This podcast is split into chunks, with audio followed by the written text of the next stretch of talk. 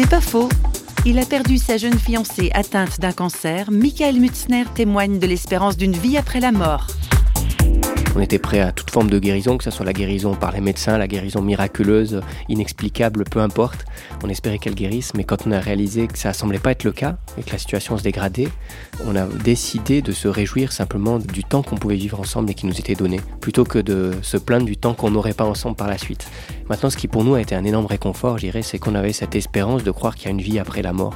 Et ce qui m'a énormément consolé, c'était d'avoir cette espérance qu'on allait se revoir un jour. Et moi, je suis convaincu qu'on va se revoir, qu'on va se reconnaître, qu'on va se dire merci pour ce qu'on a vécu de fort ensemble. D'ailleurs, le dernier livre qu'on a lu ensemble avec Anna Maria, c'était un livre qui, qui s'appelle Heaven, Ciel, parce que justement, on a décidé du coup de se concentrer sur cette espérance, sur cette joie de savoir ce qui nous attendait après la mort. C'est pas faux, vous a été proposé par parole.ch.